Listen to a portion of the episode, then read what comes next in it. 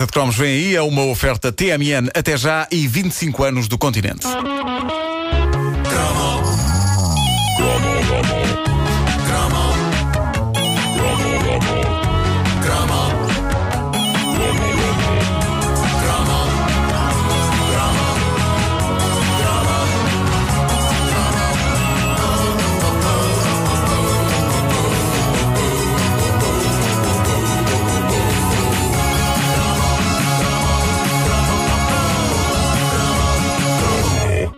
Homem-Aranha era o meu super-herói favorito, já que eu disse que colecionei as tais caricas do fruto real com as imagens do bom velho Spidey. Era como eu chamava. Spidey. Spidey. Um mistura de Homem-Aranha com a Heidi. pois é, quando a Heidi subia a prédios.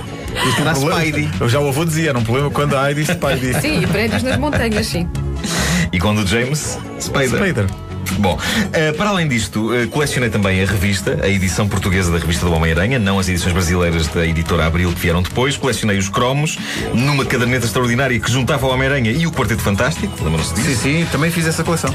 E, eh, claro, ficava agarrado à TV sempre que o Homem-Aranha aparecia. Saída dos anos 60 e 70, mas eh, a transbordar para os 80, havia série de animação. As histórias eram assim assim, embora na altura parecessem a melhor coisa desde o Big Bang. Eh, aquilo era a Bíblia para nós. E a animação era tão barata que, se vocês bem se lembram, repetia imagens constantemente, porque não havia orçamento para pagar sequências novas aos animadores. Então havia certos momentos que se repetiam em todos os episódios. Dele a andar nas teias e não sei o quê, as mesmas imagens sempre. E outra série da época que funcionava da mesma forma era a animação do Hulk. O Hulk, sim, sim. Que era tão pouco animada que em algumas sequências só a boca das personagens é que mexia para falar. E mal. Não havia orçamento para mais? E mesmo assim não mexia para além. Lá está. Mas eh, o nosso nível de exigência não era grande coisa. Eh, seja como for, a verdadeira emoção foi quando o filme de imagem real do Homem-Aranha estreou. Não sei se vocês lembram disto. Não estou a falar dos filmes de agora do Homem-Aranha com o Tobey Maguire. Estou a falar do filme de 1978 que nos deixou a todos, fãs aracnófilos, completamente sem palavras. E foi sem palavras que eu fiquei quando, todos estes anos depois, dei por mim a reencontrar no YouTube um trailer de The Amazing Spider-Man. the world's favorite comic book hero, followed by 84 million readers a year.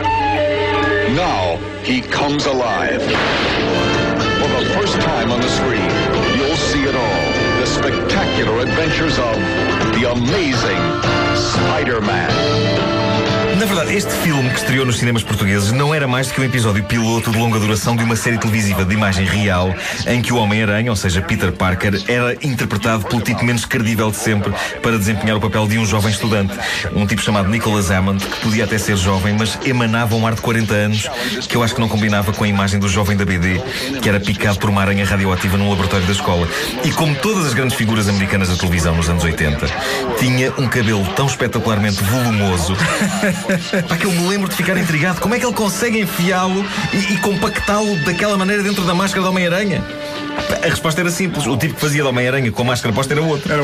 Era um duplo que fazia todas as piruetas e saltos que o ator Nicholas Hammond não sabia fazer.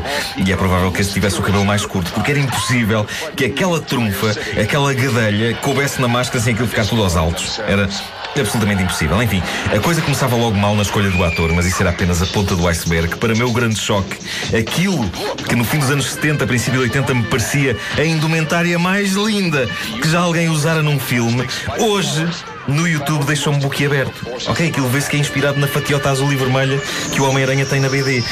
Mas é tão barato e é tão mal enjorcado que em 2010 o Homem-Aranha de carne e osso que me deixou esmagado e fascinado em 78 mete-me medo.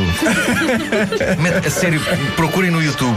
O tipo não parece o Homem-Aranha, o tipo parece um lunático. Parece um lunático que cozeu em casa mal e porcamente uma fatiota do Homem-Aranha com trapos e anda pela rua a assustar as pessoas. E aquilo era o Homem-Aranha. E os olhos da máscara. Os olhos são qualquer coisa de extraordinário. Hoje em dia o Tobey Maguire anda com uma máscara decente, que é igual à da BD, sim, com os olhos a branco e não estiloso, quê. todo estiloso. O Homem-Aranha de 78 tinha uma espécie de um celofane nas aberturas dos olhos, na máscara. Era assustador. E era magro. O tipo não tinha o mais pequeno rasgo muscular de herói da BD. Não era um herói de BD. Era um maluco.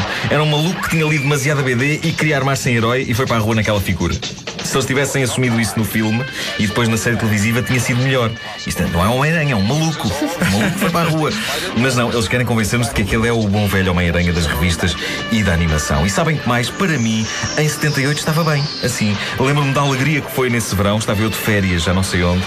Tinha ido com a minha mãe à tabacaria local comprar o jornal e lá estava a revista oficial do filme do Homem-Aranha que não era bem uma revista, era uma coisa desdobrável enorme. De um lado tinha imensa informação sobre o filme, os atores e a história, e do outro tinha uma fotografia gigantesca do Homem-Aranha, que na altura me parecia sublime, mas que a ver agora pelos trailers do filme e pelas imagens da série que estão na net, era capaz de ser o póster mais assustador de sempre. Vão ver na net as cenas disto, como é que nós aceitámos que aquele tipo era o nosso querido Spider-Man. Isto que estamos a ouvir é o tema musical da série de imagem real da Homem-Aranha, que é um tema musical ótimo para super-heróis e também para filmes porno. é ótimo, ótimo. O filme e a série tinham cenas de pancadaria notáveis que mostravam um Homem-Aranha com talento para o Kung Fu e também para saltar do chão para o teto num ápice, embora por vezes se vissem os cabos. Mas aí residia a vantagem de fazer um filme e uma série do Homem-Aranha com imagem real. Por definição, o Homem-Aranha está sempre agarrado a alguma coisa, não voa como o super-homem. Por isso, se algum cabo escapasse na pós-produção, eles podiam sempre dizer: então isso é a teia dele. Claro. Claro. Então mas não se vê logo que é a teia dele. Mas é um cabo muito grosso. Não é a teia, é a teia. Às vezes é a teia. Às vezes E- está com uma teia grossa. Uma teia grossa. É Uma teia preta? Uma teia É preta. capaz de ser. Uma teia preta.